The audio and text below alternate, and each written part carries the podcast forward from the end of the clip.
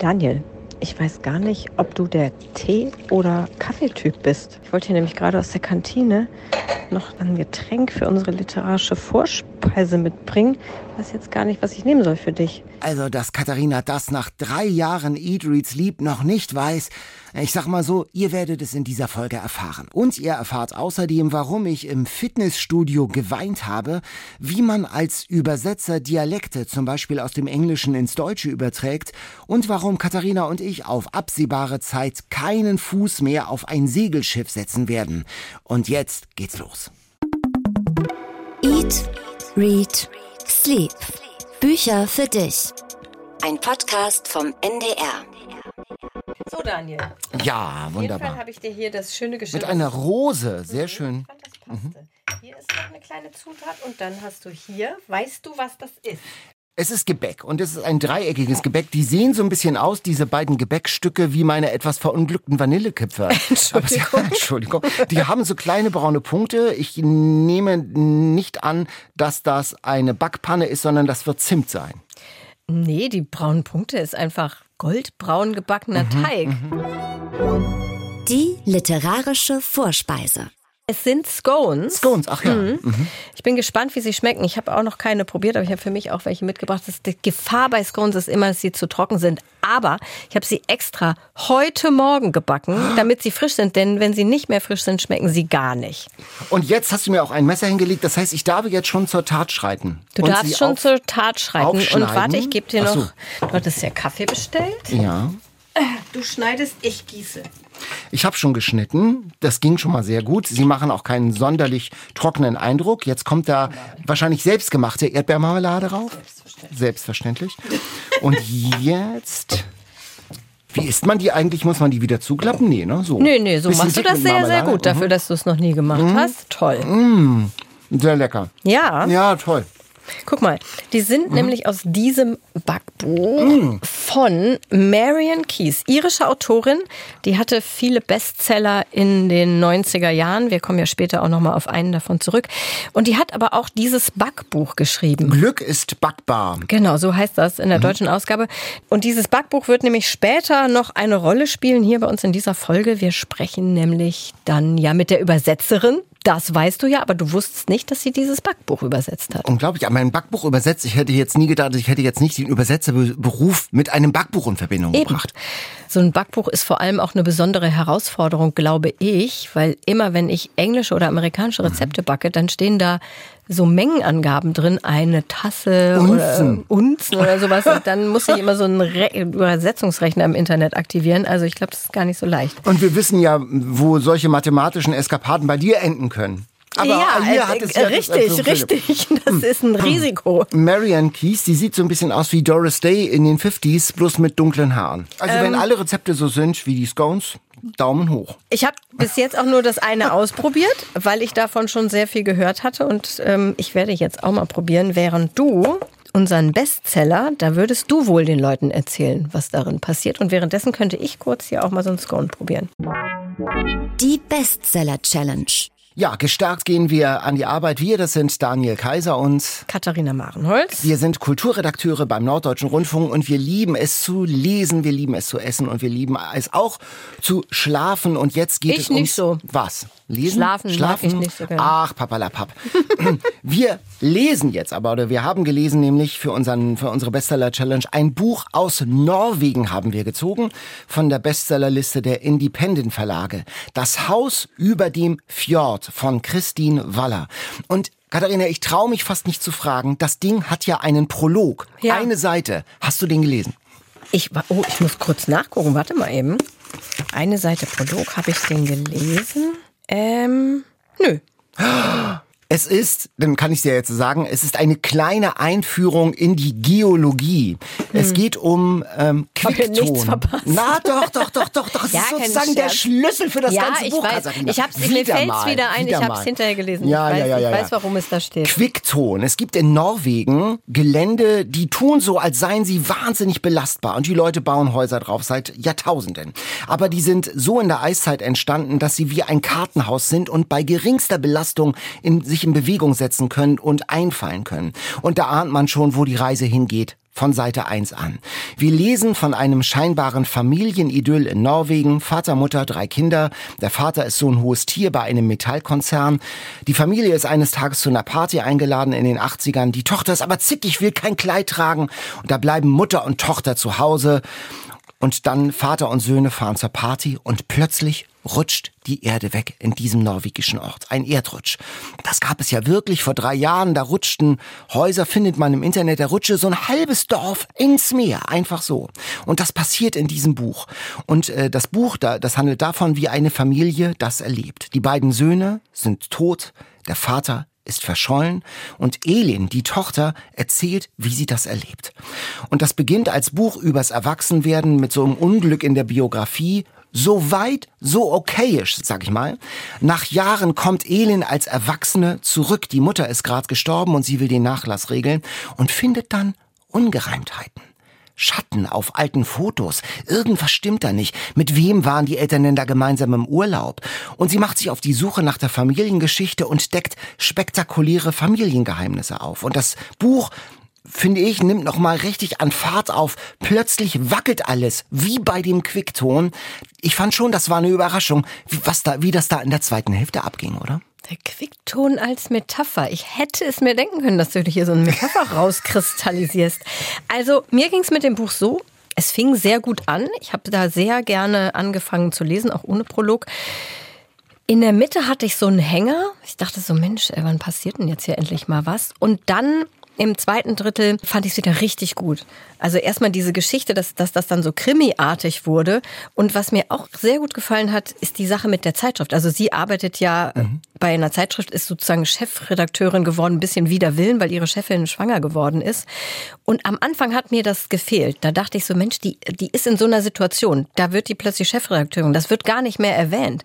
Und es kam aber dann im letzten Drittel sehr viel und ich finde es sehr gut beschrieben, wie das ist, in so einer Rolle zu sein, wo sie sich ja so unwohl gefühlt hat, weil sie sich ja irgendwie käuflich fühlte von diesen Modelabels, die dann Parfümproben schenken und Klamotten schenken und sie zur Modenschau nach Paris einladen, das Hotel bezahlen, das Essen bezahlen, Taschengeld geben. Also ehrlich, ich habe kurz überlegt, vielleicht sollte ich in so eine Modezeitschrift wechseln da bist du in so einem Mega-Hotel und dann geben die dir auch noch Taschengeld, damit du dir das Essen aufs Zimmer bestellen kannst. Also Nicht sie, sie fremdelt immerhin damit, dass ja, sie käuflich ist. Katharina, dieses Fremdeln nehme ich jetzt gerade bei dir nicht so wahr. Nein, aber, aber sie fremdelt schon mit, halt. mit, der Situation, dass sie über Chanel-Kostüme schreibt, die sich niemals im Leben genau, eigentlich leisten könnte. Genau, und mhm. dass sie, und, und auch so, das fand ich wirklich gut beschrieben, auch das, als sie bei dieser Modenschau da gesessen haben und sie geschrieben hat, die alle versuchen sich irgendwie so zu kleiden, dass es doch ein bisschen zu dem passt, was da auf dem Laufsteg abgeht, was sich aber ja mhm. niemand leisten kann. Also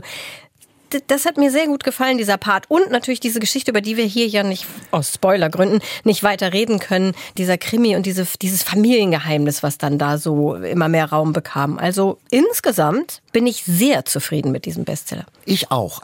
Es geht ja um ein eher unspektakuläres Leben. Sie hat ja eigentlich wirklich einen coolen Job, wie du sagst, aber im Gespräch mit anderen, als sie zurückkommt nach Norwegen, da stapelt sie eher tief und sagt, ach, das ist doch auch nur ein Job und ich schreibe doch auch nur, das ist ja keine, keine große Literatur, die ich da mache. Ich schreibe ja keine Leitartikel in dem Sinne. Aber man spürt von der ersten Seite, von den ersten Begegnungen der Familie, dass, dass dieses unspektakuläre Familienleben, diese heile Welt Risse bekommt. Das sind so kleine Nuancen, wenn sie sich daran erinnert, dass kurz vor dem Unglück der Vater mit der Mutter irgendwas flüstert. Der Vater flüstert der Mutter was ins Ohr. Da bekommt man mit, da ist irgendwas, da gibt es mehr zu erzählen. Da wird was verschwiegen. Und äh, das, was wir für so eine Vorzeigefamilie, Vater, Mutter, Kind halten, das ist viel komplizierter, viel filigraner, das ist viel anfälliger. Und dann rutscht ja wirklich im Laufe des Buches das ganze Leben weg. Also das wird wirklich so eine riesengroße Geologie-Metapher. Ja, das Quickton. Ganze meinst du Schon. ihr Leben? Ihr Leben natürlich. Das, aber das Ganze nicht. Also es setzt das sich Ganze neu wird, zusammen, würde ich sagen. also wir wollen ja nicht zu viel verraten. Nee. Aber es ist ja am Ende nicht so, wie sie dachte, dass es sei. Naja, ja, also ein paar Sachen schon. Also, also das schon, halt, ich, fand schon, ich fand schon, auch der Twist am Ende ist fast ein bisschen zu spektakulär für die Dicke des Buches. Also da, äh, also die Geschichte, die dann erzählt wird, oh, ist so bitter, dass wir es nicht verraten Ja, dürfen. es ist sehr schlimm, dass wir es nicht verraten. Aber wie gesagt, es wird ja auch noch so viel miterzählt und es ist einfach richtig gut geschrieben. Es ist eine tolle mhm, Geschichte. Ja. Man kann das gut lesen und es ist aber trotzdem weit entfernt von Trash oder so. Gelesen. Eine Einschränkung auch, man denkt, wenn du sagst so Trash, dass es so ein Feelgood-Buch ist, Das Haus über dem Fjord. Ja. Äh, der Titel, das klingt dann noch so ein Wolldeckenbuch nach Familiensage am Sonntagabend im ZDF. Im Norwegischen ich heißt sag das mal, Buch ich hab's auch recherchiert. Out of Gut Blau, out of the blue, also aus heiterem Himmel. Ja, dass du das auch für- nachgeguckt Ja, natürlich, weil ich dachte, komisch. Also ich dachte, der Titel korrespondiert nicht mit der Wucht Ja, des Buches. dachte ich auch. Und ich finde, aus heiterem Himmel so, das trifft das äh, Buch den Kern viel besser. Ich sag mal, der Mare Verlag wird seinen Grund gehabt haben. Aber ich habe wirklich, ich muss noch mal auf, noch ein letztes Mal auf die Geologie-Metapher Oh. äh, zurückkommen. Doch, dieser Quickton-Moment, den hatte ich auch, weil ich schon reflektiert habe. Das ist mir beim Lesen schon so gegangen. Jede Familie hat auch Geheimnisse, weil die Eltern und Großeltern erzählen ja nicht immer alles komplett. Und ich finde schon, es gibt den Moment, äh, in dem man sich fragt, ich habe mich das jedenfalls gefragt, wie viel Quickton ist da unter meinen Füßen, unter meiner Familiengeschichte? Lustig? Wie filigran ist sozusagen das Gefüge, dass ich Familie habe? Habe ich mich auch gefragt. Siehste. Und dann habe ich mir gedacht, ich möchte es gar nicht wissen. Ja. Weißt du? Also, Also es gibt ein Recht auf Geheimnisse, es gibt Recht auf den eigenen Kontext, den nicht alle wissen müssen. Das glaube ich auch. das Haus über dem Fjord von Christine Waller, übersetzt von Gabriele Heves. 320 Seiten, bei Mare erschienen, einem Independent Buchverlag aus Hamburg, 24 Euro. Wem schenken wir das? Allen. allen, die Interesse haben an Familie, an Familiengeschichten, an genau diesem Thema. Wer sind eigentlich meine Eltern? So ganz grob ge gesagt. Ich finde, man kann das fast allen schenken. Das ist ja sehr global. Ja. Also, Naja, es gibt selten Bücher, wo ich, also es gibt oft Bücher, die so, ah nee, weiß ich nicht, weiß ich nicht, ob ich den da schenken kann. Aber hier habe ich ein gutes Gefühl. Nimm doch einen Scone. ja, ich habe doch hier noch einen. Ach, du hast Ach so, noch ich habe noch sehr gut. einen. Soll ich die Aber ich hätte ja Marmelade die noch Marmelade hätte ich auch Ich finde mal. eigentlich auch, dass die ganz Die sind gut nicht sind. trocken geworden. Sie, sie haben genau die richtige Konsistenz, möchte ich sagen. Sie dürfen ja auch nicht so klitschig sein. Also Nee. so Sapsch. Nein, das ist genau richtig. Im Rezept steht, man kann die auch mit Käse essen. Das habe ich noch nicht ausprobiert. Wäre vielleicht was für dich. Du magst doch so Mhm, Ich mag gern Käse. Käse, aber ich weiß nicht genau, ob diese Kombi mich jetzt irgendwie begeistern würde. Kannst- du kannst ja mal einen Erdbeermarmelade. mitnehmen und zu Und Hause die Marmelade hast du auch selbst gemacht. Ja, ich mache leidenschaftlich gerne Mm. Marmelade, obwohl ich ganz selten welche esse. Da müssen wir vielleicht euch schon mal drauf vorbereiten. Wir haben heute viele Bücher. Wir haben heute vier plus ein Buch. Wir haben heute fünf Bücher. Fünf Bücher. Könnte ich auch direkt sagen. Wir haben heute fünf Bücher und das Lustige ist, nee, deswegen hänge ich bei vier. Das Lustige ist, dass wir festgestellt haben, während wir uns so durch diese Bücher gelesen haben für die Folge, dass alle, bis auf den Alltime Favorite, dass alle diese vier Bücher, die wir jetzt hier vorstellen, irgendwie zusammenhängen. Ja. Oder? Du hast es zuerst mir geschrieben. Das, was hattest du nochmal geschrieben? Das hängt ja zusammen. Das hängt so. zusammen, die haben, die äh, haben ja ähnliche Themen, die haben ähnliche Ideen ähm, und das fand ich schon ganz, ganz irre, dass ähnliche Geschichten erzählt werden. Genau, und dann habe ich erst das, das nächste gelesen, also das letzte von denen. Und dachte so, wow, das hängt ja auch noch damit zusammen. Habe ich dir wiederum eine begeisterte Nachricht geschickt.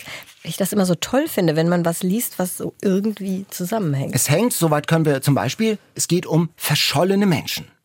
Das kann man ja verraten. Ja, also es hängen mehrere Bücher auf unterschiedliche Weise zusammen, Genau. würde ich sagen, oder? So auch das nächste. Das heißt In blau kalter Tiefe von Christina Haufe. Genau, und da haben wir schon den ersten Zusammenhang. Es spielt auch mehr oder weniger in und bei Skandinavien. Ist ja auch schon mal eine Connection.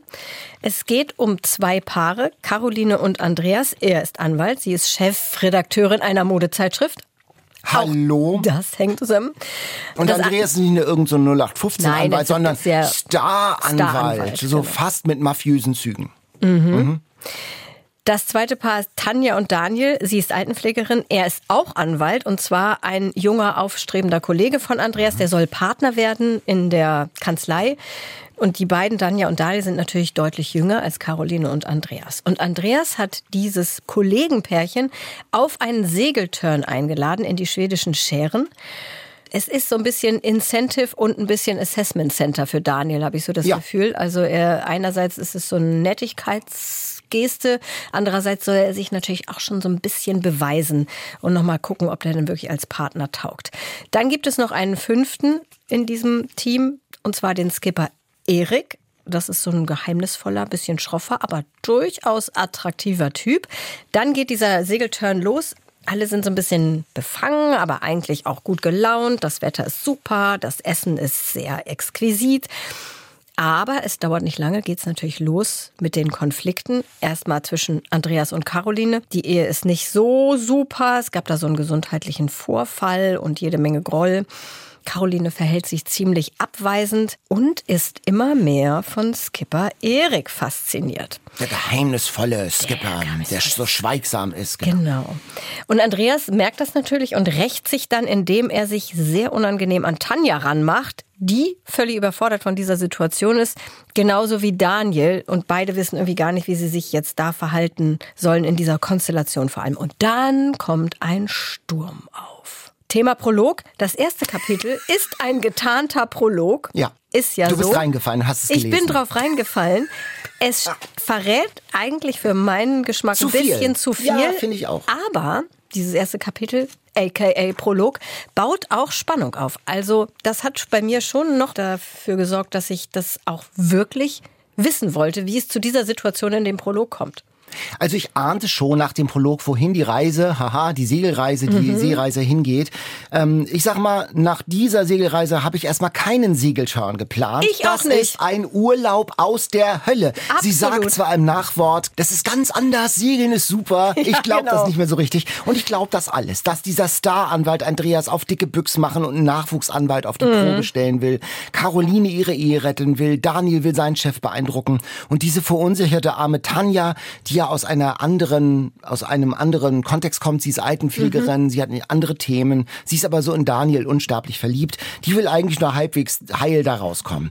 Und ich glaube, dieses Alpha-Macho-Gehabe von diesem Andreas, das gibt es doch wirklich, diese Leute. So Alpha-Tiere und auch. dann Daniel, die noch Beta-Männer, die auch nach oben wollen. Ich glaube da jedes Wort. Und ich fand die Stimmung auf diesem Schiff, ist ja ein Albtraum, von Anfang an Absolut. beklemmend, wie sie da ankommen. Und Christina Hoff beschreibt das so sehr dicht. Allein die Frage, wer bekommt welche Kabine, weil die eine so ein bisschen größer ist.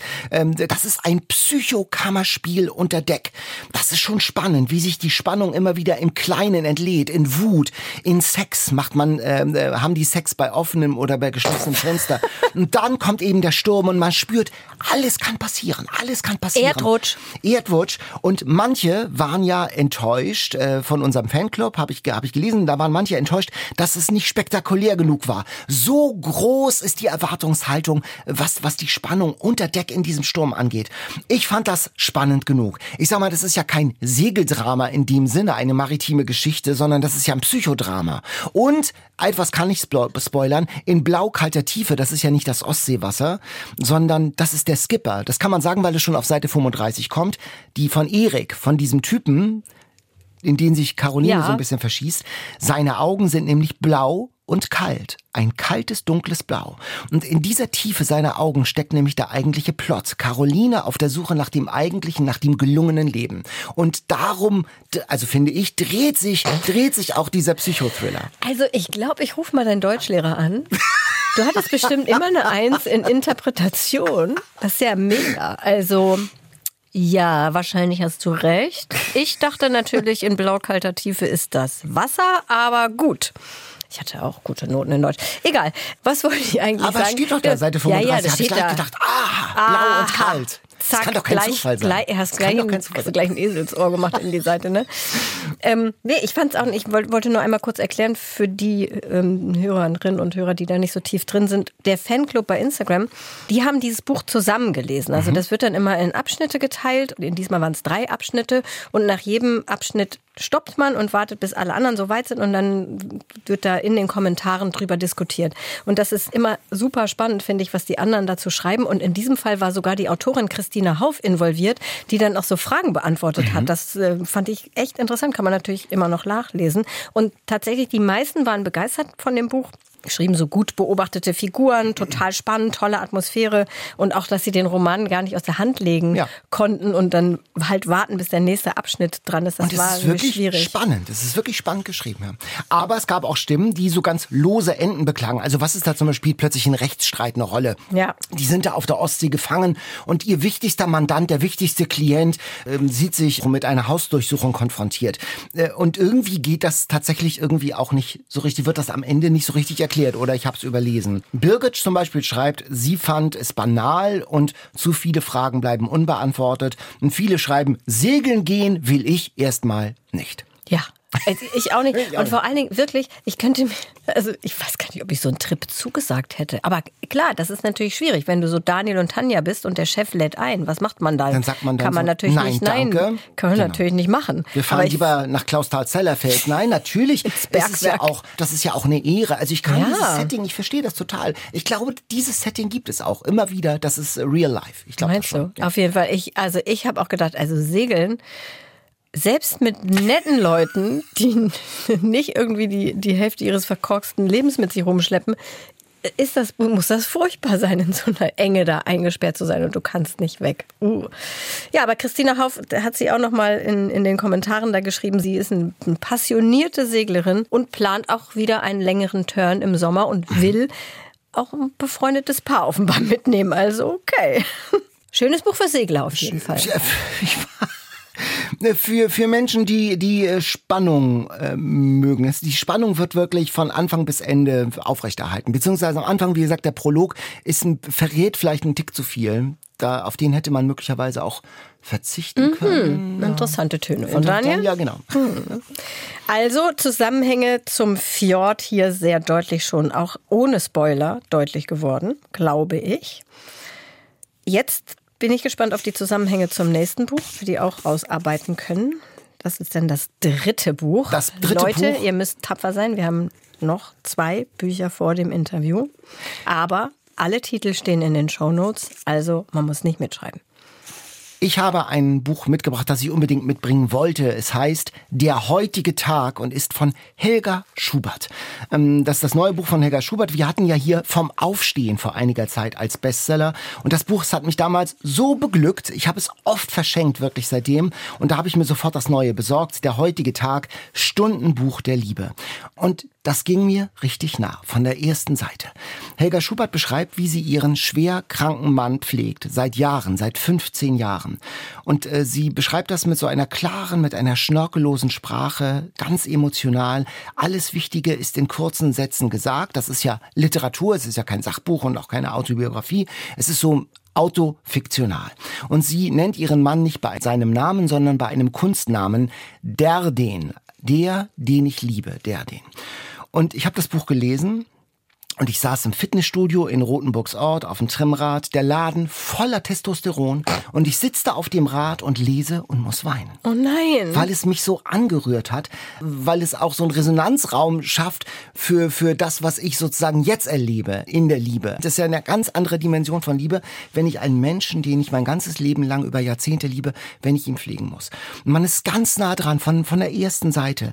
Äh, Sie beschreibt einen Tag. Es geht los. Jede Sekunde mit dir ist ein Diamant, sagt der den zu mir und umarmt mich, als ich morgens in sein Zimmer an sein Pflegebett komme. Wir sind seit 58 Jahren zusammen. Zwei alte Liebesleute. Und sie beschreibt dann, wie sie im Frühstück macht, wie sie seinen Blasenkatheter prüft. Und dann steht da, sie guckt, ist die Windel nass? Ich liebe ihn sehr. Diese beiden Sätze hintereinander um das Zusammendenken dieser beiden Sätze, finde ich, geht es. Und das ist so wunderbar beschrieben und da geht einem das Herz auf. Das ist keine heile Welt, da wird nichts weggelächelt, da wird nichts romantisiert. Sie schreibt wirklich, wie hart es ist, wenn er nachts schreit, wenn er Albträume hat, wenn, äh, wenn, wenn sie gar nicht rauskommen, weil, weil er ans Bett gefesselt ist. Ähm, aber es ist äh, auf eine Art tröstlich und mutmachend, wie sie von dieser Liebe schreibt. Mich, ach Gott, es berührt mich eigentlich jetzt so, wie du das so erzählst, berührt mich sehr. Ich habe das nicht so gern gelesen. Ich sehe das, was du beschrieben hast. Mir war das zu persönlich und das war mir unangenehm. Ich dachte die ganze Zeit, oh mein Gott, der arme Mann. Jetzt wissen alle Leute, die das Buch lesen, so persönliche Sachen. Ich fand das unangenehm. Und mh, ich kann da keinen Trost draus ziehen. Mich erschreckt das. Also die Vorstellung, überhaupt die ganze Vorstellung, irgendwie so alt zu sein und dann da zu liegen, das finde ich schrecklich. Und das tröstet mich auch nicht, wenn das hier so beschrieben ist. Finde ich interessant, dass dass man da so unterschiedlich drauf reagiert. Es ist ja schon, es ist ja nicht nur die Schilderung der eigenen Biografie, es ist ja autofiktional wie Annie Arnaud und mit, mit, mit der kann ich ja nicht so viel anfangen. Hier ist das tatsächlich anders. Es gibt, äh, das hat ja literarische, stärkere Ja, ja, literarische, ja, es es gibt diese eine Szene, sie findet dieses Champignonglas und macht es auf. Und weil es als Champignonglas etikettiert ist. Und dann macht sie es auf und dann duftet es ganz anders. Das ist Quittengelee. Das hat jemand da in so ein Champignonglas reingetan, hat es aber nicht umetikettiert und hat da so ein komisches Stoffding mit so einem Benzel oben Hier, so wie- gemacht. so wie ich So wie du, so ein ja, schön genau, genau. liebevolles Aber das ja. Erdbeer- Genau. Also, das Glas ist falsch etikettiert und es ist in Wahrheit Quittengelee. Und davon erzählt das Buch, also wenn es um den anstrengenden Alltag geht, dass man keine Pflegekraft bekommt, wenn es um Blasenkatheter geht, um diese 25 Tabletten, die der Mann jeden Tag bekommen muss, die Zärtlichkeit und Freundlichkeit miteinander, das ist der Duft von Quittengelee. Das heißt, man macht etwas auf und dann entdeckt man aber, weil man eine andere Erwartung hat. Man hat eine andere Erwartung an das Leben. Du Und, meinst, äh, die Metapher ist, das Leben ist Quittengelee letztlich oder ist es so- Champignons? Champignons, also es sieht aus wie, es ist als Champignon etik etikettiert. Und dann steckt aber, zwischen den Tabletten stecken Berührung, stecken Zärtlichkeiten, stecken glückliche Momente. Und ich, äh, wenn, wenn die Ärzte ihr sagen, lassen Sie ihn doch sterben, quälen Sie ihn nicht weiter, geben Sie ihn auf und sie pflegt und sie liebt. Und dann muss ich ganz ehrlich, so stelle ich mir auch ein christliches Menschenbild vor. Und das ist so anrührend und so stark. Die Liebe, die man jetzt in leidlich jungen Jahren erlebt, die im Kern diese Geschichte auch in sich trägt. Sie beschreiben ja auch, wie sie sich kennenlernen. In der DDR. Er war ihr Professor. Wie sie danach die Stasi-Akte lesen und stellen fest, die Stasi hat versucht, die beiden gegeneinander auch aufzubringen und sie sind sich treu geblieben. Und äh, das ist wirklich ein ganz tolles, ein Stundenbuch der Liebe. Es wirklich wird jede Stunde, es ist ein dünnes Buch, aber es wird jede Stunde erzählt, nämlich die Mühen der Ebene, der Alltag, die Champignons. Und dann macht man auf und ich finde, der Duft von Quittengelee steckt zwischen den Zeilen in diesem Buch. Also ich fand es auch sehr tröstlich. Ja, komisch. Also mich hat das nicht getröstet. Mich hat das eher noch mehr verstört im Blick auf, was ist in, keine Ahnung, 30, 40 Jahren. Aber ich gebe dir recht, es ist toll geschrieben. Also man kann das sehr gut lesen und es ist sehr beeindruckende Sätze. Also die hallen auch nach. Ja. Das durchaus auch bei mir. Also das ist auch so ein Buch, was einen möglicherweise anders zurücklässt, als man angefangen hat. Und das Verbindende mit den anderen Büchern ist, und das können wir nicht ganz doll verraten, weil das, äh, äh, weil wir dann zu viel von den anderen Büchern verraten würden. Es geht um Pflege, Pflege von kranken Angehörigen. Genau, wir haben ein das- riesiges Spoilerproblem Ja, in dieser Folge. diesem, in diesem Fall. Wir, wir, wir müssten, wir wollten so viel verraten, aber es geht einfach nicht. Lest diese Bücher äh, trotzdem. Und schreibt uns, was das Verbindende ist. Mal sehen, ob alle alles rausfinden. Der heutige Tag von Helga Schubert ist bei DTV erschienen, hat 272 Seiten und kostet 24 Euro. Möchtest du nicht noch etwas Kaffee nehmen? Den habe ich ja Kaffee, doch, wie genau. gesagt, extra, Extra, extra aus der Kantine für dich in einem Thermosbecher besorgt. Und ist auch noch warm, wunderbar. Ja, ich bin, ich bin auch zufrieden mit meinen Scones. So, dann kommt das nächste verbindende Buch. Lichte Tage von Sarah Winman. Van Gogh Blumen, Sonnenblumen auf dem Cover. Und dann habe ich den Klappentext gelesen und der führt in die Irre. Ich dachte nämlich, nachdem ich den Klappentext gelesen habe, was mit Kunst und Südfrankreich, super, genau mein Buch. Ganz so ist es nicht dann tatsächlich. Fast gar nicht. Ja, also ich finde, dieser Klappentext passt nicht so richtig. Aber als ich mir überlegt habe, wie ich jetzt allen Leuten ähm, klar mache, worum es in dem Buch geht, dann habe ich auch gemerkt, warum vielleicht der Klappentext so sehr nebulös ist, weil man einfach nicht so viel verraten kann. Es ist sehr schwierig zu beschreiben, ohne zu viel zu verraten. Also ich versuch's mal. Alice und Michael, zwei Jungs, die sich als Zwölfjährige kennenlernen und sich auf den ersten Blick mögen, werden dann ziemlich sofort Freunde. Und weiß ich schon nicht, ob ich das jetzt sagen darf, später auch mehr. Könnte ich das so andeuten? Ja, Okay. Freunde später auch mehr. Erst sind sie aber nur einfach zwei Jungs, die einiges aushalten müssen in ihrer jeweiligen Familie. Also Gewalt ist da ein Thema, Verlust. Dann spielt das Ganze in so einer tristen englischen Arbeiterrealität. Und die beiden finden aber trotzdem jeder auf seine Weise zu Kunst und Poesie und reisen dann irgendwann auch nach Südfrankreich. Das kommt schon vor. Das ist eigentlich eine super Freundschaft. Dann lernen sie eine Frau kennen. Alice ist mit der Frau zusammen, heiratet die und die sind auch tatsächlich auch zu dritt ein Team, bis ein schreckliches Unglück passiert. Unglück, Verbindung. Ich sag's nur schon mal. Diese Plotbeschreibung klingt jetzt ein bisschen schwammig und banal, aber wie gesagt, ich würde sonst zu viel verraten. Ich kann dir mal kurz, bevor ich dich frage, wie es dir gefallen hat, das weiß ich nämlich noch gar nicht. Meine Gemütskurve bei dem Buch war wirklich so, ich war elektrisiert durch das Cover. Das ist auch so schön, das fühlt sich auch so schön an, das ist ja. so risselig. Und durch die Worte Oxford und Südfrankreich. so, oh, super. Dann war ich in der ersten Hälfte. Es bedarf nicht viel, um dich nee, zu begeistern und zu neugierig zu machen. Zumindest genau. erstmal äh, auf den ersten Blick, genau. Dann war ich in der ersten Hälfte echt enttäuscht, weil ich mich in so einem Depri-Buch aus dem Englischunterricht wähnte. Ich sag nur Alan Sillytoe. Ich fühlte mich wirklich wie, wir mussten mal lesen ähm, Saturday Night und Sunday Morning mhm. von Alan Sillytoe. Das fand ich fürchterlich. So deprimierend. Und ich bin dann nur dran geblieben, weil es so dünn ist und dachte, naja Gott, was soll's, ich lese es jetzt zu Ende. Und dann, ab der Mitte, war ich total begeistert. Also es hat auch verschiedene Phasen, dieses Buch, ganz ähnlich wie das Haus über dem Fjord. Also es fängt ja ganz anders an, als es aufhört. Und es hat auch einen ganz ungeahnten Twist, der eine geheime Geschichte, möchte ich sagen, Total. erzählt. Und es beginnt ja so, ich dachte ganz oberflächlich, sie äh, kauft äh, auf so einer, bei so einer Kirchenauktion, bei so einem Kirchenbazar, kauft sie so ein Ölgemälde und ich habe immer gedacht, oh, das ist bestimmt echt, das, das ist bestimmt echt. Auch. Und dann werden sie Millionäre und ja. alles wird gut. Aber es ist natürlich nicht so. Also darf man jetzt darf man auch nicht verraten wahrscheinlich.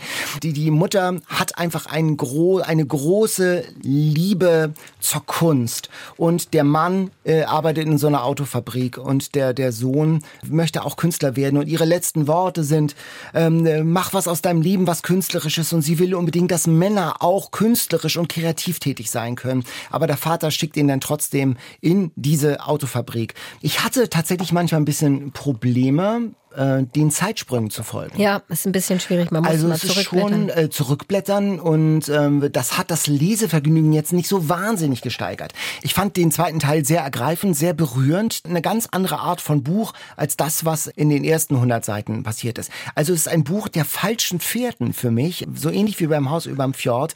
Man wird äh, in, wie du vom Klappentext auf so eine falsche Fährte geführt und dann zack erwischt es einen von einer ganz anderen Seite. Ja, absolut.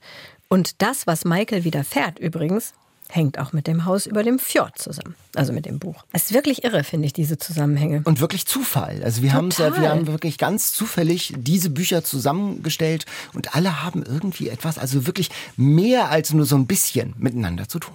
Lichte Tage von Sarah Winman ist erschienen bei Klett Cotta, hat 240 Seiten, 22 Euro und ist übersetzt von Elina Baumbach. Zwei der vier Bücher bisher sind ursprünglich in einer anderen Sprache erschienen, nämlich Norwegisch und Englisch. Also ich meine, Englisch hätten wir wahrscheinlich noch hingekriegt, äh, aber Norwegisch, da würde ich sagen, selbst Jan, selbst Jan würde da ans Straucheln kommen, mhm. um es in der Originalsprache Man zu lesen. Man weiß es nicht. Vielleicht hat Jan in seinem letzten Urlaub einen Norwegisch-Crashkurs gemacht für seinen exotischen Leseauftrag. Weiß man nie. In der Regel brauchen wir aber Übersetzerinnen und Übersetzer ganz dringend und die leisten ganz viel und werden doch oft übersehen. Äh, außer zum Beispiel der Mare Verlag, das wissen wir gehört, ist einer der wenigen Verlage, die Übersetzernamen und Übersetzerinnennamen auf den Titel auch drucken. Immer auf dem Cover, genau. Immer auf dem Cover vorne drauf. Und deshalb wollen wir heute mit einer Übersetzerin sprechen. Sie übersetzt aus dem Englischen. So können wir auch gleich über konkrete Beispiele reden. Das wäre bei Norwegisch oder Chinesisch oder Arabisch etwas schwieriger. Für uns zumindest. Heute zu Gast bei Eat, Read, Sleep. Lisa Kögeböhn. Hallo, willkommen Lisa bei Eat, Read, Sleep. Hallo, danke für die Einladung. Sehr gern, hallo. Lisa hat die Crazy Rich Reihe von Kevin Kwan übersetzt zum Beispiel. Also Crazy Rich Asians war, glaube ich, der erste Band. Eine Robbie Williams Biografie, den Jugendbuch-Bestseller More Happy Than Not von Adam Silvera und eben auch dieses Backbuch hier Glück ist backbar von Marian Keyes. Und Lisa hat jetzt auch Scones vor sich, damit wir wenigstens virtuell gemeinsam essen können. Stimmt's, Lisa? Oh ja, die habe ich gerade gebacken und mir Brombeermarmelade drauf geschmiert. Ich ah. freue mich schon drauf. Ja, wir, ich habe nämlich auch frisch gebacken heute. Daniel, kannst gerne ich nehme gerade noch mal, Ich habe einfach noch mal genommen, ohne noch. dass du mir das erlaubt hast. Äh, Brombeermarmelade wäre auch schön gewesen, Katharina. Ja, Entschuldigung, also wir haben hab jetzt so eine schnöde Erdbeermarmelade. Ich hätte Erdbeermarmelade genommen, wenn ich welche gehabt ah, hätte, ehrlich okay. gesagt. Ja, Brombeermarmelade kommt bei uns zu Hause immer nicht so gut an, weil da diese Kerne drin sind und gibt es immer Gemecker. Deswegen wusste ich nicht genau, wie belastbar du in Sachen Brombeerkerne bist. Deswegen habe ich mal sicherheitshalber Erdbeer genommen. Lisa, wenn du Romane übersetzt, dann ist das ja ein wahnsinnig kreativer Prozess. Gilt das für Backbücher genauso? Kann das nicht, also ich sag jetzt mal was ganz Ketzerisches, äh, kann man sie nicht doch einfach nicht durch so einen Google-Übersetzer jagen? Das könnte man sicher machen. Ob das noch jemand lesen will, ist die nächste Frage. Bei dem Marion Keys Backbuch ist es ja auch tatsächlich so, dass es nicht nur ein schnödes Backbuch mhm. ist, sondern sie verarbeitet da drin so ein bisschen ihre Depression und wie sie sich mit dem Backen versucht hat, daraus zu retten. Und es liest sich, also man kann es auch einfach als Buch lesen. Das ist das Schöne daran. Es passt so gut, weil du ja so eine riesengroße Hobbybäckerin bist. Also Lisas Instagram-Account ist sozusagen zweigeteilt. Es gibt Anekdoten aus dem Übersetzerleben und sehr professionelle Backtutorials. Und ihr werdet dort auch einen Film über diese Scones finden. Du machst halt beides irgendwie, das eine als Hobby und das andere als Beruf. Das Interessante ist, dass ich damals, als ich das Buch übersetzt habe, das Backbuch, war glaube ich 2012 ist das erschienen, also schon ewig her, da habe ich noch gar nicht so viel und exzessiv gebacken. Es hat sich trotzdem irgendwie ergeben, dass ich das übersetzt habe und jetzt im Nachhinein passt es natürlich super zusammen. Und geht auch mal was schief? Also hast du schon mal was angebrannt? Ja, ich bin ein sehr tollpatschiger Mensch. Es geht mir häufig etwas schief, aber hinterher sieht es meistens ganz gut aus. Du glaubst nicht, wie gut die Sachen von Lisa aussehen. Wie gekauft. Du, du arbeitest ja auch, glaube ich, mit Linealen, um Sachen zuzuschneiden. Ja, ich beim Backen werde ich sehr genau und hole dann mal das Geodreieck raus, obwohl ich eine absolute Mathe-Niete bin. Vielleicht Willkommen in unserem Leben, genau. Willkommen in unserem Leben. ja, wir sind ja Wortmenschen, ne? Das ist ja so. Wir, wir müssen gar nicht Mathe können. Das ist auch überschätzt. Mathe, Mathe kann sterben. Das habe ich meiner Mathelehrerin früher auch mal gesagt. Ja. Präzision bedarf es aber auch schon beim übersetzen. Hast du ein Beispiel, wo du mal an, auch mit einem Lineal sozusagen und einem Geodreieck an einem Satz, an einem Wort, an einer Wendung gesessen hast, die so typisch angelsächsisch, englisch kontextualisiert ist, dass du gesagt hast, wie kriege ich das rüber übersetzt ins Deutsche? Ja, ja, klar, ständig. Das ist ja das Spannende am Übersetzen, dass man manchmal eine Seite in sieben Minuten runter übersetzen kann und manchmal irgendwie tagelang an einem einzigen Wort schraubt und einfallen tut es einem dann unter der Dusche.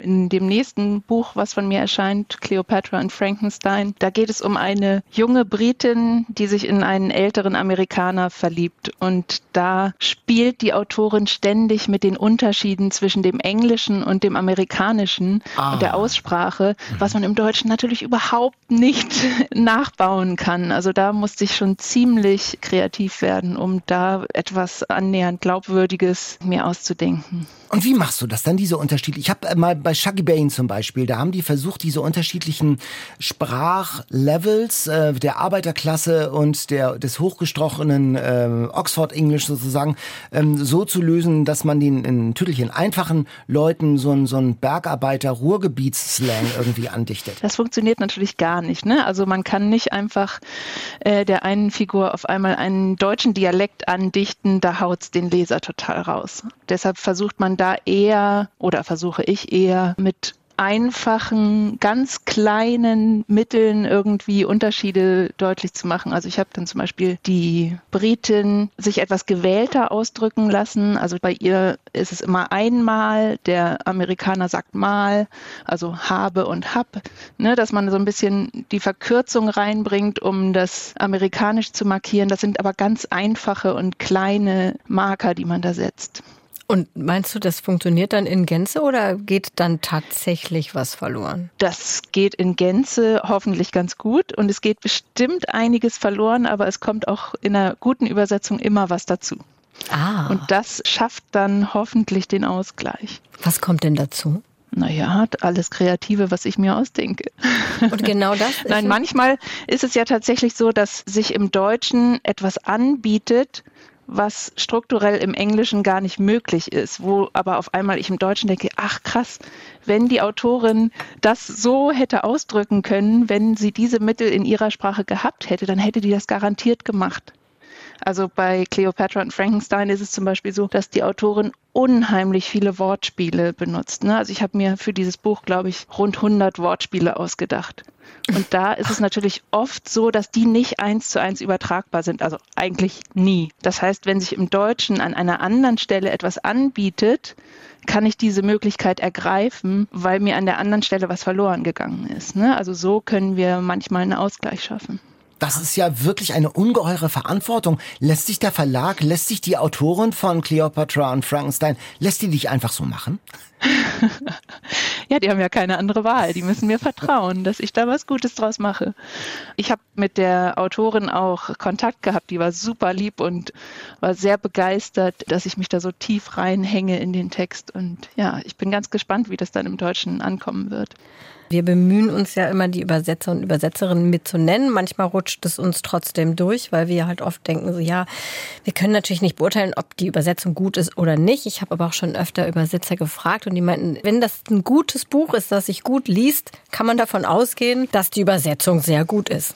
Absolut, genau. Das ist ja das Ding, dass man häufig stolpert, ohne genau sagen zu können, woran es liegt. Und wenn man nicht stolpert, dann wird die Übersetzung gut sein. Wie lange dauert denn das, so ein Buch zu übersetzen? Genauso lange wie zu schreiben.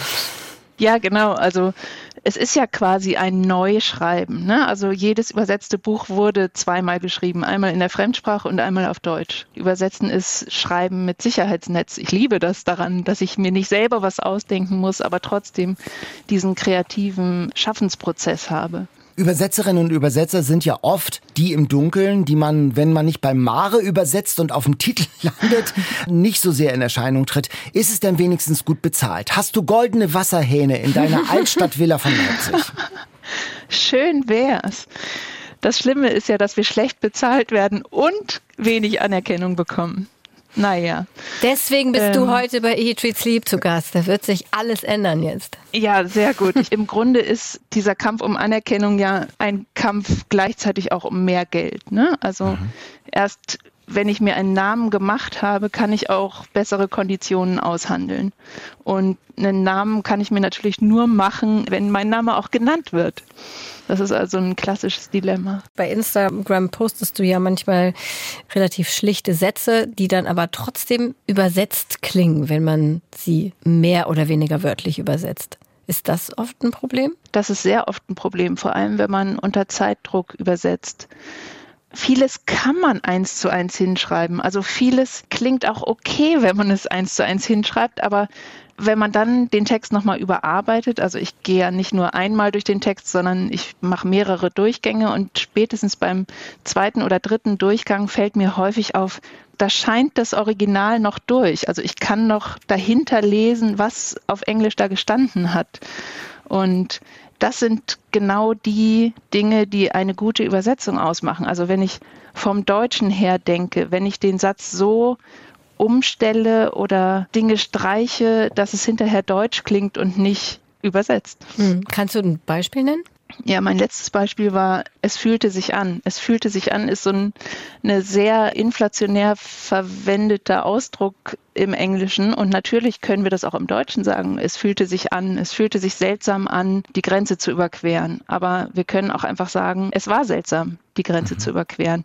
Denn wir sind in dem Moment in der Perspektive des Erzählers ist es klar, dass er das ist und dass, wenn er sagt, es ist seltsam, dass es sich für ihn so anfühlt. Also das Anfühlen, das brauchen wir gar nicht an der Stelle.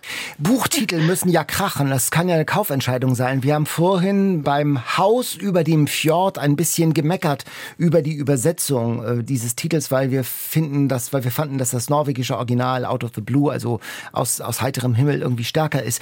Saved by Cake. Glück ist backbar. Bist du auch verantwortlich für diesen Titel zum Beispiel? Nein, nein, bin ich nicht. Und ganz oft wird sich über die Übersetzung, die vermeintliche Übersetzung des Titels echauffiert. Und ich denke immer, nein, ich war es nicht, ich war es nicht. Der Titel ist Marketingentscheidung. Da haben wir in 99,9 Prozent der Fälle überhaupt gar kein Mitspracherecht. Und dann passiert es sehr oft, ja, dass der deutsche Titel mit dem Englischen gar nichts mehr zu tun hat. Wie also, gesagt, das soll sich verkaufen. Ne? Du meintest es schon, das muss knallen. Mhm. Und bist du unzufrieden mit Glück ist backbar? Ähm, das dauert ja schon erschreckend lange. Die Frage ist, ob mir ein besserer Titel eingefallen wäre. Ja, oder man lässt ja, also das merke ich, dass man in der letzten Zeit öfter auch tatsächlich die englischen Titel mal stehen lässt, wenn sie relativ easy sind. Also ich meine, Saved by Cake würde ich fast jedem Hätte man zutrauen, dass man das Ja, übersetzen kann. obwohl, als man mal bei Douglas gefragt hat, was heißt come in and find out, da haben die Leute ja auch gesagt, kommen Sie rein und finden Sie wieder raus. Also kurzum, also ich, ich weiß nicht genau, ob man wirklich so viel voraussetzen äh, kann bei englischen Titeln. Aber immerhin ist man inzwischen dazu übergegangen, Namen nicht mehr zu übersetzen. Das war ja früher. Oh ja, oh ja. Oder? Wo die dann alle Mark und Julia hießen. Ja, Auf Deutsch. oder Harry. Also mein Lieblingsbeispiel ist ja Harry Potter. Da hat der Verlag angeblich wirklich überlegt, den Harald Töpfer zu nennen im deutschen Harald Töpfer, Original. Wirklich. Ja, vielen Dank, Lisa. Dann sind wir gespannt auf das nächste von dir übersetzte Buch. Mal sehen, vielleicht landet es auch bei uns hier im Podcast. Wann kommt das? Cleopatra in Frankenstein? Das kommt im August, 25.08. bei Eichborn. Lohnt sich. Besprecht das mal. Okay, jawohl. Wir gucken uns auf jeden Fall an. Okay, vielen Schön. Dank. Tschüss. Tschüss. Ich hätte gedacht tatsächlich, dass die Übersetzerinnen und Übersetzer auch für die Titel mitverantwortlich sind. Aber es ist schon logisch, dass es äh, die Verlage aus Marketinggründen an sich reißen und die Hoheit haben wollen. Ja, fand ich auf jeden Fall auch echt interessant. Also, und ist auch bitter, ne? Bei, gerade bei Mare, wenn der Übersetzer direkt unter dem Titel steht, dann sind die Parallelen ja doch groß, aber falsch. Hm. Interessante Information. Darauf esse ich nochmal ein Stück Scone. Ja, ich habe jetzt schon drei gegessen, aber ähm, kannst so- ich, kann, ich kann so viel essen. Wie viel die sind wirklich sehr lecker geworden. Ja, wie gesagt, also das Video von Lisa ähm, verlinken wir bei uns in den Shownotes. Falls ihr das nachbacken möchtet, die Videos sind richtig ästhetisch schön. Ich wünschte, ich würde jemals so ein Video hinkriegen. Die All-Time Favorites. Als es um den All-Time Favorite ging, habe ich gedacht, es gibt Obst als literarische Vorspeise heute, denn es ist ein, eine leckere Sommerfrucht abgebildet auf dem Titel unseres All-Time Favorite. Wassermelone, das erste Buch von Marion Keyes. Übrigens hier der Titel eins zu eins ins Deutsche übersetzt. Watermelon im Englischen. Wir haben ja jetzt sehr viel über das Backbuch geredet. Jetzt müssen wir auch mal über Marion Keyes Romane reden. Also Du kanntest die ja gar nicht, die Gar nicht, Autorin, überhaupt nicht, oder? nie gehört. Ich, weil ich fürchte, du bist und warst vor allen Dingen nicht die Zielgruppe. Marion Keyes hat in den 90er Jahren sogenannte Chick-Lit geschrieben. Sagt dir dieser Begriff was? Chick-Lit? Das ist so Frauenliteratur, ja? Genau, so hat man damals diese da neu aufkommende Frauenliteratur genannt. Heutzutage ist bitte niemals den Begriff benutzen, gibt's Oh. gleich Ärger für, ist total verpönt, weil die Bezeichnung Chick für eine junge Frau natürlich Unangemessen mittlerweile ist, Unangemessen ja, ist mittlerweile und auch so ein bisschen abfällig über die Bücher ein Urteil Also ist das so ein bisschen so wie, ähm, ist das so die Schublade Ildiko von Kürti? Genau. Ja. Ildiko von Kürti war die erste, die auf dem deutschen Markt da mitgespielt hat. Schokolade zum Frühstück ist zum Beispiel auch eines der ersten Chicklit-Bücher von Helen Fielding. Und Marion Keyes eben auch. Das war damals ganz neu, wirklich Bücher explizit für junge Frauen. Heute würde man wahrscheinlich sagen New Adult. Haben wir ja auch schon gehabt hier bei uns im Podcast. Aber Ja, im 19... Also aber ich würde schon sagen, also, also das, das hat hier schon deutlich höheres Niveau als die äh, New Adult Gesch Geschichten, die wir, die wir bislang hier gelesen Ich haben. freue mich, dass du das sagst. Ja. Ich wollte nur sagen, es war in den 90ern wirklich was Neues, das in, in Romanen, und das ist ja bei New Adult eben auch oft so, der Alltag von jungen Frauen das Thema war und dass das auf witzige Weise so ein bisschen beleuchtet wurde. Nicht so, wie es bei New Adult oft der Fall ist, so oh, sehr romantisiert und ein kleines bisschen kitschig vielleicht, sondern das war, das war eigentlich wirklich eher witzig und auch eben nicht nur witzig. Also da wurden schon auch Themen mit vermittelt. Und Wassermelone, das erste Buch von Marion Keyes, ich musste mir auch das wieder neu im Antiquariat besorgen. Ich hatte die zwar mal alle, aber ich habe sie dann irgendwann in irgendeiner Aufräumaktion alle weggegeben. Es geht hier um Claire Walsh, die am Tag der Geburt ihrer Tochter von ihrem Mann verlassen wird und völlig verzweifelt dann in ihr Elternhaus nach Dublin zurückkehrt. Und in diesem Elternhaus, also bei der Walsh Family, da geht es sehr na, liebenswert chaotisch zu. Sie, sie hat noch zwei Schwestern und die Eltern und die sind alle so ein kleines bisschen verrückt und over the top. Und das ist der erste Band einer Reihe über die Familie. Da spielt dann immer mal eine andere Schwester eine Rolle. Ich glaube auch an einem die Mutter. du hast es gelesen. Wie fandest du es? Ich habe das richtig gern gelesen. Jetzt, was macht das aus mir? Ein Chick, keine Ahnung. Der Ton ist total Nein. fluffig eben. Da wird eine Frau und das Szenario ist ja der Hammer eigentlich. Die gerade ein Kind geboren hat, die liegt im Krankenhaus. Der Mann kommt rein und sagt, ich verlasse dich. Ist doch der Hammer. Das ist ja eigentlich ein Stoff für ein Drama. Und sie macht daraus einen eher leichten Roman, ohne diesen ernsten Kern wegzulächeln. Sondern es ist schon immer klar, das geht hier ums Ganze. Das geht hier an die Es- Essenz. Und, äh, aber es ist aber mit einem so verbindlichen, freundlichen, unterhaltsamen Ton geschrieben, so dass man's, äh, dass es auch so konsumerabel bleibt und aber trotzdem den ernsten Kern behält. Sie kehrt ja dann zurück, wie, sie schreibt das so schön am Ende des ersten Kapitels, wie beim vom Wind verweht, vom Winde verweht, äh, zurück nach Tara, geht sie zurück nach Irland, also von London, sie verlässt London und geht zurück nach Dublin und lebt dann bei ihrer Familie und erlebt da diesen, diesen turbulenten Alltag und dann äh, erlebt sie auch ein Wechselbad von Gefühlen. Erst verzweifelt, dann kämpferisch. Ich habe das wirklich sehr gern gelesen, äh, was auch immer das als Zielgruppe mit mir macht. Nein, das macht dich total sympathisch, Daniel. Ich freue mich, dass dir das gefallen hat. Ich habe diese Bücher früher auch sehr gern gelesen. Und es ist eben dieser trockene Humor. Ja. Ich habe gerade noch mal gesucht, weil du das gerade gesagt hast mit dem Tara. Sie sagt, wie Scarlett O'Hara am Ende von Vom Winde verweht, ich kehre zurück. Zurück nach Dublin. Sicher, Dublin klang nicht ganz so wie Tara, aber was für einen Sinn hätte es gehabt, wenn ich nach Tara zurückgekehrt wäre? Also das ist irgendwie immer, da, da kommt so der Humor so aus der Ecke geschossen. Genau, und Verena hat uns auch geschrieben, sie findet diese Bücher spannend und witzig, trotz der teilweise überzogenen Charaktere. Der Schreibstil ist schön, einfach zu lesen, flüssig, nicht kompliziert. Allerdings sagt sie, sie hat kürzlich nochmal reingelesen und sie war sich nicht ganz sicher, ob diese Bücher so gut gealtert sind. Also kommt auch ein bisschen drauf an, in welches Buch man reinliest. Also das erste, ich habe gemerkt, als ich das jetzt nochmal gelesen habe, da ist noch Luft nach oben bei Marion Keyes gewesen. Die war wirklich auch, glaube ich, ganz jung, als sie das geschrieben hat. Die werden dann wirklich immer besser. Steffi hat geschrieben, auf den ersten Blick sind diese Bücher typische Chick-Lit. Bücher spielen in beliebten Settings wie Magazinredaktionen mit Themen, die sich vor allem an Frauen richten, eher unterhaltsam und lustig sind als hochliterarisch und damit auch chronisch unterschätzt, schreibt Steffi. Gerade Marianne Keyes greift schon sehr lange Themen auf, die häufig nicht in der Mainstream-Unterhaltungsliteratur angesiedelt waren, also Essstörungen, Traumata, Depressionen, Alzheimer und so. Und sie spricht auch offen über ihre eigenen Gefahr Erfahrungen mit Alkoholismus und Depression. Nicht jedes Buch, schreibt auch sie, ist gleich gut, aber Marianne Keyes, die bleibt eine meiner Lieblingsautorinnen of all times, also ein echter All-Time-Favorite. Wollte gerade sagen, und damit qualifiziert für unsere All-Time-Favorites. Ding, ding, ding, ding, ding. Ja, das ist doch schön, wie das alles so ineinander greift. Ich bin sehr froh. Dann können wir nämlich jetzt mit dem gleichen Flow direkt, würde ich sagen, ins, Ins Quiz. Quiz starten. Dün, dün, dün. Du weißt ja, dass du bei mir keine Angst Nee, haben ich habe keine Angst, ich bin wirklich tiefenentspannt. Ja, das ist Genau. gut. Ich nehme noch mal einen Schluck Kaffee. Ja, ich nehme noch vorher. mal das letzte Stück von dem Scone. Das Quiz. Ich habe eine Literatur-Nobelpreisfrage. Oh, Die aber nee. ganz, Bist ich dachte, verrückt? wenn mal Jan nicht da ist, kann man sich man sich mal trauen. Ich dachte, ich bin hier safe vor solchen Fragen. Na gut. Wer war die erste Frau, die den Literatur-Nobelpreis erhielt? War es Selma Lagerlöf, war es Virginia Woolf oder Wisława Szymborska? Was leierst denn das jetzt hier so runter? Nein, das war, wir haben nicht runtergeleiert. Das So, als ob das Emphase. ist ja so leicht, da kannst du gleich. Ja gut, ich, äh, ich weiß es. Ja, das, ist dachte ich mir, dass du es weißt. Das siehst du. Genau. Selma Lagerlöf. Siehst du. Jan wäre stolz auf mich. Jan wäre stolz auf dich. Dann Nils kann ich Holgersson. jetzt. Nils Holgersson, genau. Genau. Eigentlich als Schulbuch geschrieben, wenn ich hier nochmal ein bisschen rumschlaumeiern Ja. darf. als Schulbuch geschrieben und dann ein Weltbestseller geworden. Apropos Weltbestseller, ich habe eine neue Kategorie. Hat mir meine Freundin Steffi geschenkt, sozusagen die Kategorie. Vielen Dank an dieser Stelle. Und sie heißt Abgelehnte Weltbestseller. Ah, Klingt gut, ne? klingt super. Und es geht darum, dass viele Weltbestseller natürlich nicht sofort als solche erkannt wurden. Harry Potter zum Beispiel wurde auch erst mehrfach abgelehnt. Lolita, Herr der Fliegen, der große Gatsby. Harald Und- Schöpfer. Ja. Ja, okay.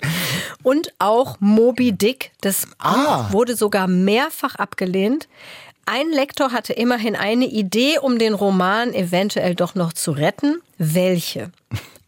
Also was hat er gesagt, ne? Zum, zum, zum, Mhm, Als zu Herma- Verbesserungsvorschlag. Zu, zu Herman Melville, zum Autor. Als Verbesserungsvorschlag, genau. A. Seefahrt interessiere nicht, könnte das Buch nicht an Land spielen.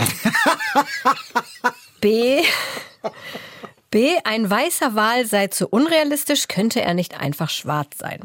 Oder C. Müsse es unbedingt ein Wal sein, könnte der Kapitän nicht lieber jungen Mädchen verfallen. Oh, das kann alles drei sein, weil es so absurd ist. Also, Weil ich einfach so eine irrgute Multiple-Choice-Schreiberin bin. das mit diesen Mädchen, das ist denn ja total auf der metaphorischen Ebene, also diese, dieses äh, etwas Verfallen, einer, einer Obsession nachgehen. Kann er nicht einfach, kann man diesen ganzen Kram mit dem Wal und dem, mit dem Meer nicht einfach vergessen und er äh, verliebt sich in junge Dinger, sozusagen, ne? Ja, nee, ich glaube, wir bleiben mal bei dem Wahlthema.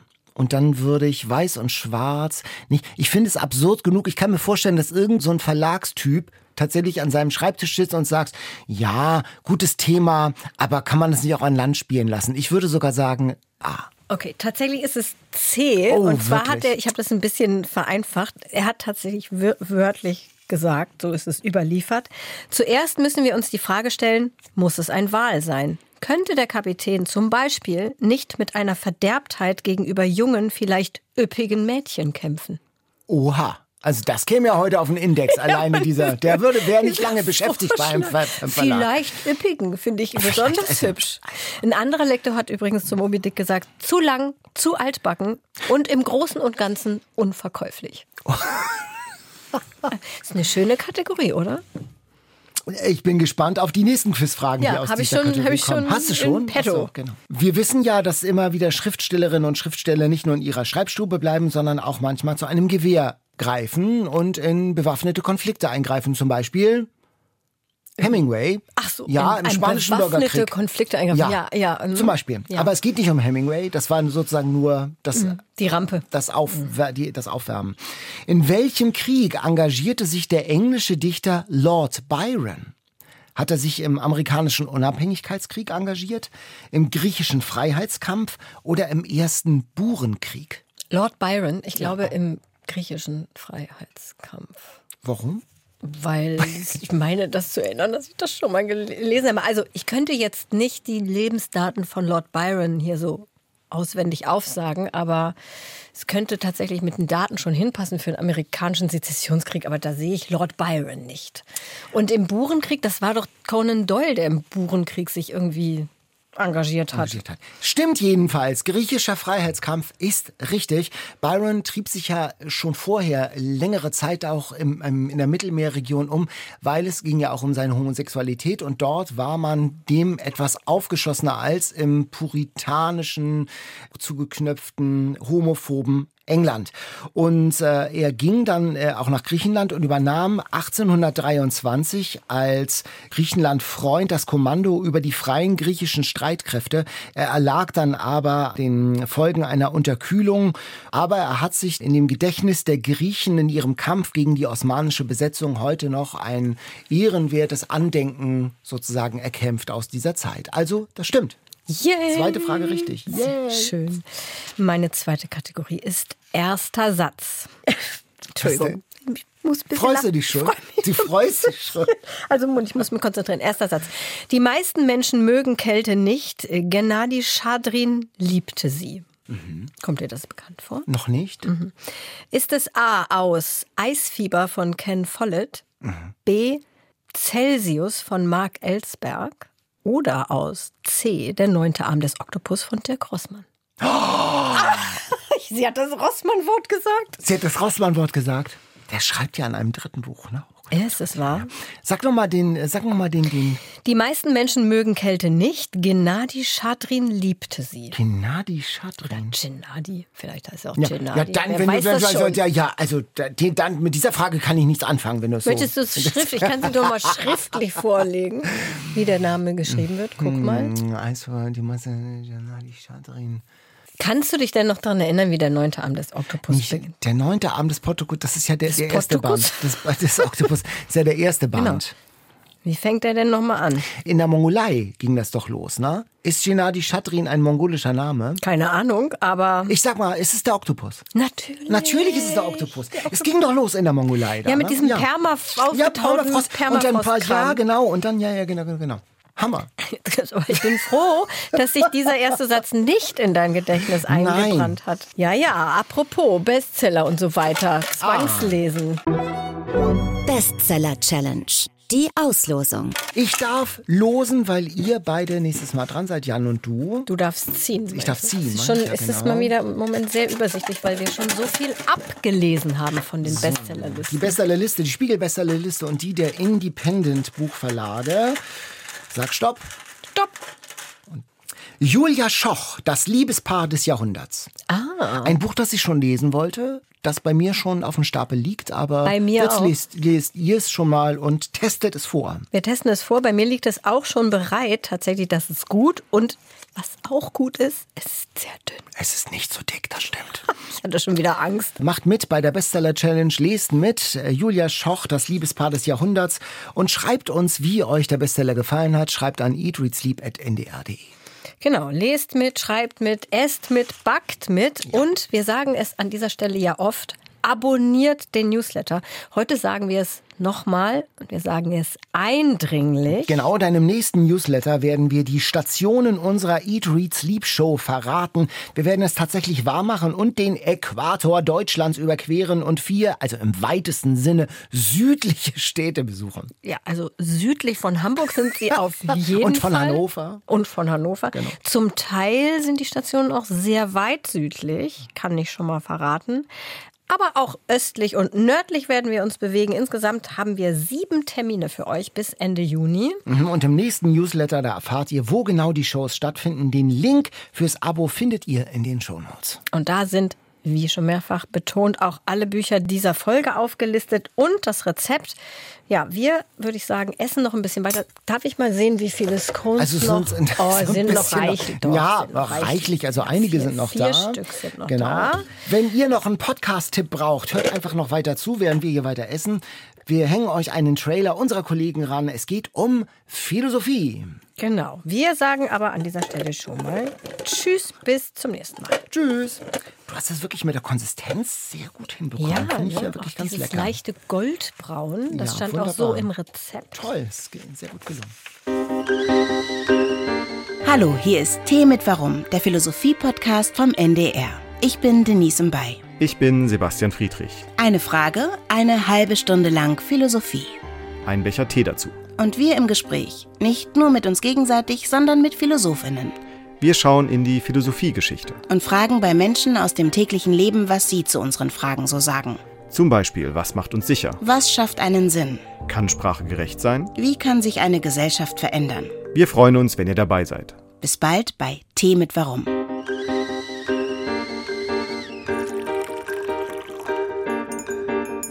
Tee mit Warum? Der Philosophie-Podcast von NDR Kultur. Alle Folgen in der ARD Audiothek.